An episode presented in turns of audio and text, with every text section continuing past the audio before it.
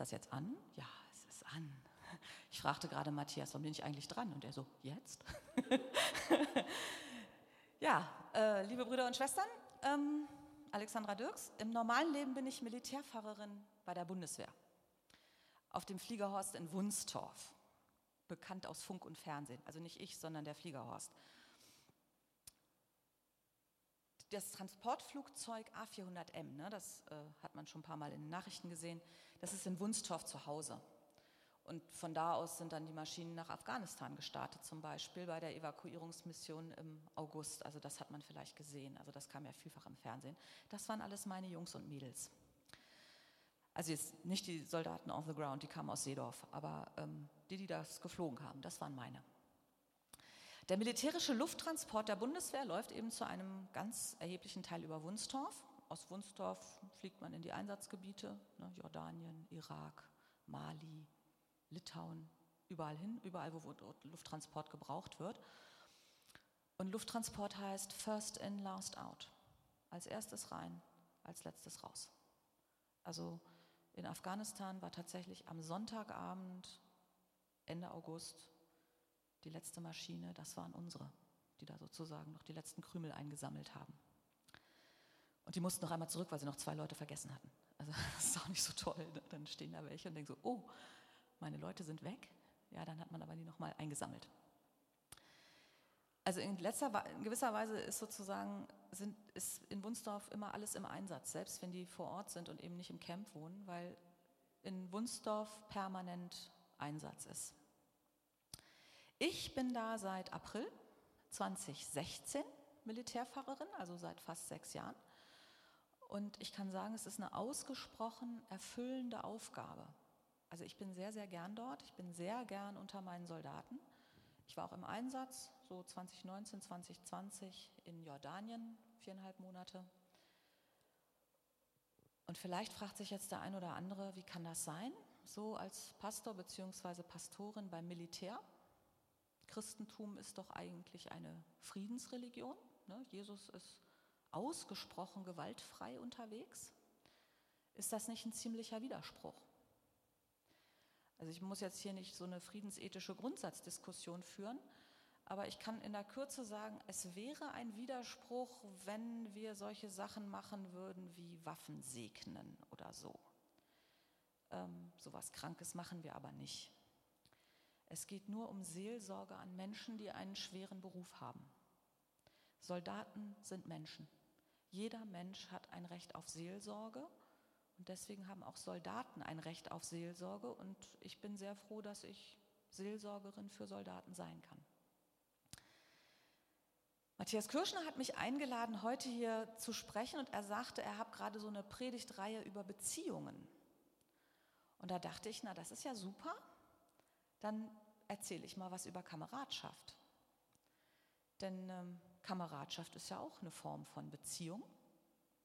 Und Kameradschaft hat in der Bundeswehr einen hohen Stellenwert und ich lerne da jeden Tag was von meinen Soldaten. Und ich glaube, wir können als Christen davon was lernen. Zunächst mal ganz grundsätzlich, Kameradschaft ist was anderes als Freundschaft. Freunde suche ich mir aus, Kameraden nicht. Das haben Kameraden mit Verwandtschaft gemeinsam. Mhm, alle gucken wissend. Ja, ich habe auch Verwandtschaft. Ja, ne? Kameradschaft hat allerdings einen etwas anderen Hintergrund als Verwandtschaft. Kameradschaft ergibt sich aus und ist wichtig in Gefahrenszenarien. Ja, also wo Gefahr ist, gibt es Kameradschaft. Deswegen gibt es Kameradschaft beim Militär, aber auch in der Feuerwehr, beim THW, beim Bergsteigen. Überall, wo man gemeinsam in lebensgefährliche Lagen kommen kann und wo man sich dann hundertprozentig aufeinander verlassen können muss. Das ist nämlich das erste Charakteristikum von Kameradschaft. Sie gehört zur gemeinsamen Gefahrenlage und sie sorgt dafür, dass man einander nicht im Stich lässt. Kameradschaft heißt, wir lassen einander nicht im Stich. Niemals und erst recht nicht, wenn es gefährlich ist. Das erzählen einem alle Soldaten aus allen Armeen der Welt. Wenn es zu Gefechten kommt, ja, wenn man in Gefahrensituationen kommt, wenn es irgendwo eng wird, dann denkt der Soldat nicht an Volk und Vaterland. Dann denkt er nicht, dass er einen Eid geschworen hat, dass die Freiheit und das Recht des deutschen Volkes tapfer zu verteidigen. Das denkt er nicht. Der denkt noch nicht mal an seine Freundin zu Hause. Der denkt an seine Kameraden. Dann geht es nur noch darum, den Kameraden beizustehen, sie eventuell aus der Gefahr rauszuholen, selber in die Gefahr reinzugehen, um den Kameraden zu helfen. Wenn es sein muss, riskiert man für die, für die Kameraden das eigene Leben. Es ist innerlich völlig unmöglich, die Kameraden im Stich zu lassen. Ja, das tut man nicht, das geht nicht. Kamerad sein heißt verlässlich sein, füreinander da sein. Und dieser Anspruch gilt grundsätzlich für alle, die die gleiche Uniform tragen. Ja? Und natürlich dann auch gegebenenfalls für Verbündete, wenn man mit denen gemeinsam unterwegs ist. Die Bundeswehr ist ja in multinationalen Einsätzen, das heißt, also Bundeswehrsoldaten sind nirgendwo allein die haben immer Kameraden aus anderen Nationen um sich. Kameraden lässt man nicht im Stich. Punkt. Frage an uns als Christen. Könnten wir uns im Glauben so sehen? Wie wäre die Kirche, wie wäre so eine Gemeinschaft wie hier der Wahl, wenn wir uns als Kameraden im Glauben verstehen würden? nicht so sehr als Geschwister, ja, obwohl das ja die gängige Sicht ist und ich sage in der Kirche auch immer liebe Brüder und Schwestern. Aber wenn man mal genau hinguckt, mit Geschwistern streitet man sich ständig. Da geht es immer um Bevorzugung und Benachteiligung, ja, und Eltern haben nur begrenzte Ressourcen und da streitet man sich dann drum und um das Spielzeug, ob das jetzt mein T-Shirt ist oder deins. Es geht immer um Platz also um so einen Kampf um Platz im Familiensystem. Geschwister sind immer auch Konkurrenten, da machen wir uns mal nichts vor. Also wir müssen einander gar nicht unbedingt als Geschwister sehen. Sehen wir uns doch mal als Kameraden an. Ja? Kameraden, mit denen wir gemeinsam in einer schwierigen Lage sind und die wir in Gefahren nicht im Stich lassen, die sich auf uns verlassen können und wir uns auf die. Wie würde das uns verändern? Wie würde das die Kirche verändern? Kameradschaft, und das ist das Zweite, was ich wichtig finde, bedeutet übrigens keineswegs, dass man sich mögen muss. Ja, ein Soldat sagte mir mal, Kameradschaft heißt, ich kann dich nicht leiden, aber ich trage deinen Rucksack trotzdem. Ja, weil wir alle gemeinsam zum Ziel kommen wollen. Also Sympathie ist natürlich schön und natürlich gibt es auch unter Soldaten Freundschaften und also die meisten sind ja auch nett, ja. Also Sympathie macht das Leben viel leichter. Aber auch der Kamerad, den ich nicht sympathisch finde, wird für mich da sein, wenn ich ihn brauche. Und ich für ihn. Ich glaube ja, das könnte uns entlasten, wenn wir so denken könnten. Das könnte uns zum Beispiel in Sachen Nächstenliebe entlasten. Also ich muss sagen, ich finde das ziemlich strapaziös, ja, diese Anforderung universale Menschenliebe und Nächstenliebe und Feindesliebe. Also ich finde, das ist eine ziemlich steile Ansage und eine ziemliche Anforderung. Und also ich kann jetzt mal nur ganz unschuldig für mich persönlich sprechen, ich kann das nicht. Also dazu sind mir einfach viel zu viele Brümpfnasen unterwegs. Also es gibt auch in der Kirche Leute, wo ich sagen würde, die dürfen sich getrost gehackt legen. Also ich brauche die nicht. So, aber mit dem Ethos der Kameradschaft, ja, bin ich frei, denen trotzdem zu helfen, wenn sie Hilfe brauchen. Ich bin dann frei, denen beizustehen, ihnen jede Hilfe zukommen zu lassen, die sie brauchen, denn ich muss die gar nicht sympathisch finden. Kameradschaftlichkeit reicht. Das reicht. Ich muss da gar nichts Ne? Ich muss die nicht nett finden. Es reicht, dass ich ihnen helfe. Und dazu kann man innerlich frei werden mit diesem Konzept. Und das ist auch ein wichtiger Aspekt, die Sache mit der Hilfsbereitschaft. Also ich erlebe die Soldaten der Bundeswehr als unfassbar hilfsbereit. Also Soldaten sind Helfersyndrome auf zwei Beinen. Das ist auch einer der Gründe, weswegen die zum großen Teil so, so äh, traumatisiert aus so Ländern wie Mali oder Afghanistan wiederkommen. Das liegt nicht nur daran, dass die irgendwie angesprengt werden oder sehen, wie ihre Kameraden sterben, das natürlich auch. Aber es gibt eben auch Traumatisierungen, die daher kommen, dass sie nicht helfen können. Also diese jungen Soldaten aus Seedorf, die da an den, an den Gates in, da in Kabul gestanden haben, da am Flughafen und, und eben Leute wahlweise reinlassen konnten oder nicht, die haben fürchterliche Dinge gesehen und sie konnten nicht helfen. Und das macht Soldaten kaputt, das bricht denen das Herz. Also Soldaten sind unfassbar hilfsbereit und die helfen einander, denn sonst kommt man nicht ans Ziel. Ja? Ob es ums knappes Material geht, und äh, bei der Bundeswehr ist immer alles knapp, ne? oder um einfach mal schnell mit anpacken oder um irgendeine Situation, dass einer im Gelände, was weiß ich, bei einem Manöver oder auf einem Marsch nicht mehr kann, ja, dann übernimmt ein anderer den Rucksack. Und also so ein Rucksack so wiegt so 17, 18, 20 Kilo. Jeder hat mal einen schwachen Tag. Und so jemanden lässt man dann natürlich nicht irgendwo liegen, sondern den zieht man irgendwie mit. Ja? Und sei es eben, dass man buchstäblich das Gepäck des anderen übernimmt. Wieder die Frage an uns, ja, wie steht das mit der Hilfsbereitschaft unter uns Christen? Ne? Paulus sagt, einer trage des anderen Last, so werdet ihr das Gesetz Christi erfüllen. Verstehen wir uns als Christen so, dass wir gemeinsam auf dem Weg sind? Und wenn einer schwächelt, dann übernehmen wir halt mal eine Weile den Rucksack. Diese Frage ist gar nicht so leicht zu beantworten. Wir teilen nämlich heute miteinander nicht mehr das Leben. Ja? Also Glaube ist für uns moderne Menschen in einer hochdifferenzierten und pluralen Gesellschaft so eine Art Hobby. Ja, das findet im Freizeitbereich statt. Also, also sowas wie der Wahl hier, das ist auch ein hervorragendes Beispiel. Ich gehe mal davon aus, keiner von euch wohnt hier auf dem Expo-Gelände. Ne? Also ihr lebt alle weit verstreut. Also Hameln habe ich gehört. Ne? Äh, Potsdam. Ne? Und was weiß ich, wo hier alle herkommen. Ne? Hannover, Garbsen, Saarstedt, ich aus Wunstorf.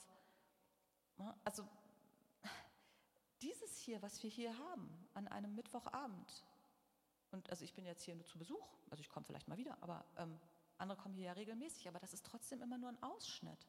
Vielleicht kennen manche von euch sich inzwischen privat, aber ihr lebt nicht zusammen, jedenfalls nicht alle. Und das ist ein großer Unterschied zum Soldatsein.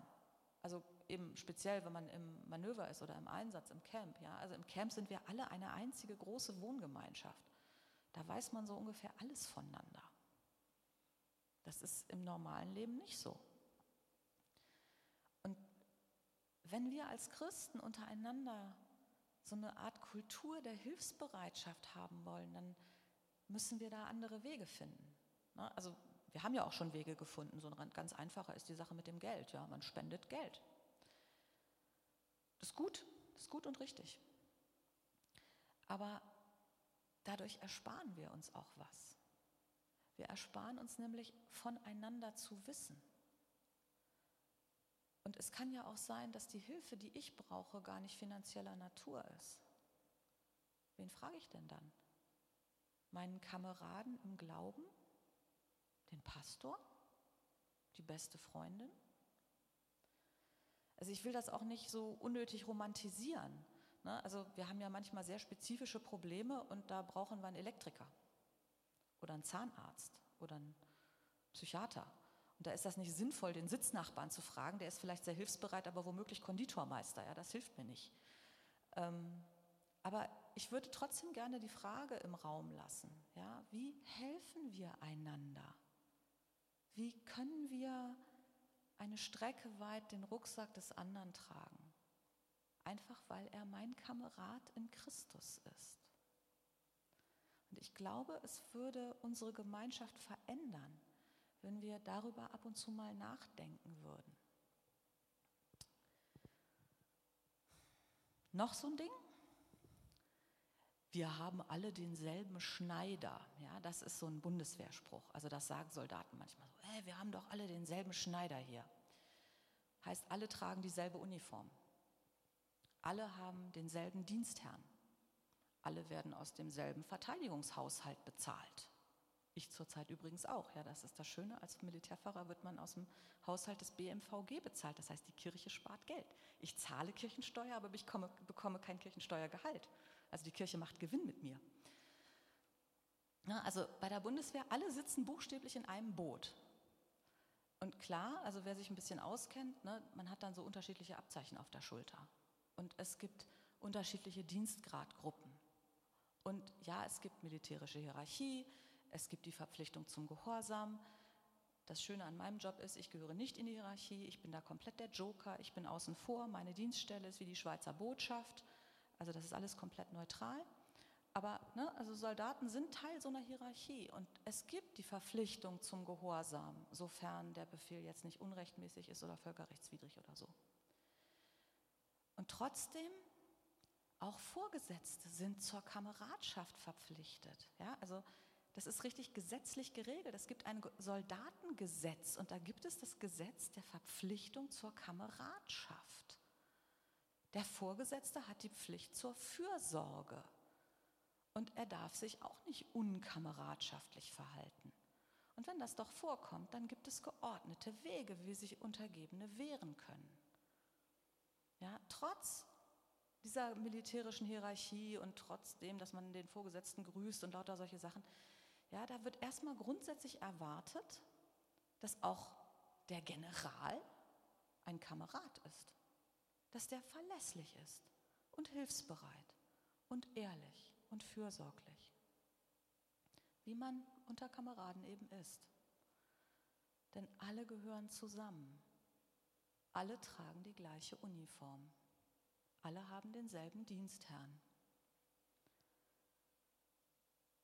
Ja, und wieder die Frage, ne, wie sähe es in unserer Kirche aus, wie sähe es in unseren christlichen Gemeinschaften aus, wenn wir so von uns selbst und anderen denken könnten. Alle im Dienst unseres einen Herrn Jesus Christus. Ja, wie würde das aussehen, wenn man das unseren Vorgesetzten anmerken würde? unseren äh, großen Vertretern, ja, so Bischöfen, Ratsvorsitzenden und so weiter, dass sie auch denselben Herrn haben und unsere Kameraden im Glauben sind. Wie würden wir einander anschauen, wenn wir uns immer bewusst wären, der da hat denselben Chef wie ich. Die da dient dem Herrn genau wie ich würde das was verändern? Würden wir einander anders anschauen? Auch im Blick auf uns selbst, ja, wie würden wir denn morgens in den Spiegel schauen? Guten Morgen, Diener Jesu Christi. Siehst ein bisschen zerknittert aus heute, aber das wird schon noch. Let's go, dienet dem Herrn mit Freuden. Vermutlich ist das bei vielen hier schon so. Ja, also ich gehe mal davon aus, einige von euch leben so, haben dieses Lebensgefühl. Ich wache morgens auf, ich weihe diesen Tag dem Herrn, ich diene dem Herrn mit Freuden. Aber wie cool wäre es, wenn man uns davon im Miteinander ein bisschen mehr anmerken würde. Und wie cool wäre es, wenn wir einander angucken würden und als erstes denken würden, auch die liebt Jesus. Auch der dient dem Herrn. Könnte man ja drüber nachdenken. Ich glaube, es ist deutlich geworden, dass das Konzept der Kameradschaft, und ich rede hier auch tatsächlich in vieler Hinsicht vom Konzept, denn natürlich ist die Realität nicht immer so schön, ist ja klar. Ne? Soldaten sind Menschen, es klappt alles nicht immer, aber das Konzept finde ich gut. Dass dieses Konzept uns durchaus einiges zu sagen hat. Ne? Manche Aspekte könnten uns helfen, als Christen besser miteinander umzugehen ja, weil wir lernen könnten im Mitmenschen, im Mitchristen jemanden zu sehen, der an meiner Seite steht und an dessen Seite ich stehe. Also auch das könnte was in uns verändern. Der Mitchrist ist nicht jemand, der mich ärgern will und der ist auch kein Konkurrent. Der steht an meiner Seite. Wir sind zusammen auf dem Weg. Und wenn ich Schwierigkeiten habe, trägt er meinen Rucksack. Wenn wir einander so sehen könnten, das ist mein Kamerad, der Anspruch hat auf meine Solidarität und ich auf seine. Und zwar selbst dann, wenn wir einander persönlich jetzt nicht so super sympathisch finden. Selbst dann, wenn wir einander als Freunde nicht wählen würden.